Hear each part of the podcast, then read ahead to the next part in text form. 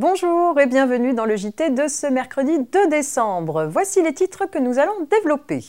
Garantie contre les changements de doctrine de l'administration fiscale, Covid-19 et les factures impayées d'eau, de gaz et d'électricité des locaux commerciaux, et pour finir la mise en demeure de l'URSSAF, où est-elle adressée?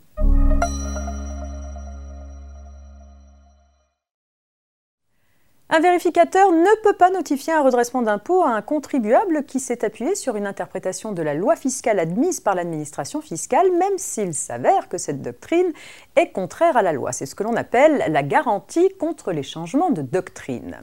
Dans le même temps, le fisc peut sanctionner les montages artificiels élaborés par un contribuable dans le but d'échapper à l'impôt et caractérisant un abus de droit.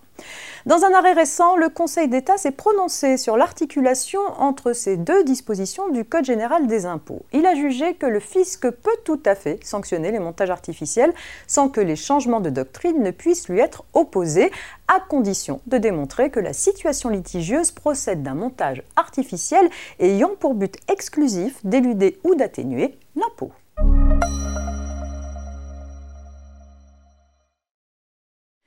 Covid-19 à présent. Comme lors du premier confinement, les pouvoirs publics ont pris deux mesures temporaires à l'égard des distributeurs d'eau, de gaz et d'électricité alimentant des locaux commerciaux professionnels. Tout d'abord, il leur est interdit d'interrompre, de suspendre et de réduire, y compris par la résiliation du contrat, la distribution d'eau, de gaz et d'électricité en cas de non-règlement des factures par l'entreprise locataire. Cette interdiction s'applique rétroactivement depuis le 17 octobre et jusqu'à l'expiration d'un délai de deux mois à compter de la date à laquelle son activité cesse d'être affectée par une mesure de police.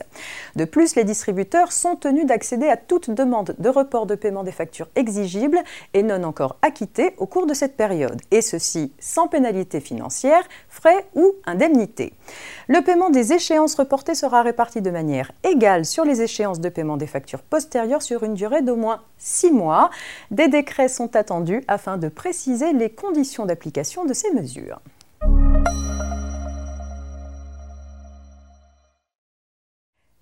Et on termine avec une petite histoire de mise en demeure. Un contrôle URSAF est souvent synonyme pour l'employeur de mise en demeure subséquente, mais parfois une simple irrégularité de forme peut tout remettre en question.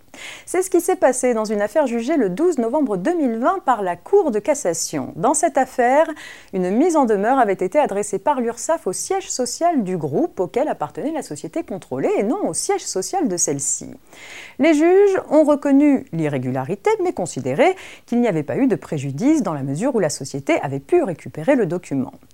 La Cour de cassation n'a pas été du même avis. Elle a rappelé que la mise en demeure doit permettre à la personne contrôlée d'avoir connaissance de la nature, de la cause et de l'étendue de son obligation. Il importe donc qu'elle soit, à peine de nullité, notifiée au débiteur des cotisations réclamées sans que soit exigée la preuve d'un préjudice.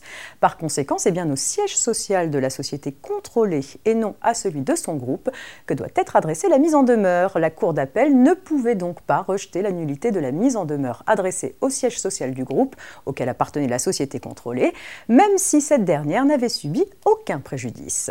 C'est la fin de ce JT que vous pouvez retrouver en intégralité sur notre plateforme rfp.fr. Excellente journée et rendez-vous demain, jeudi.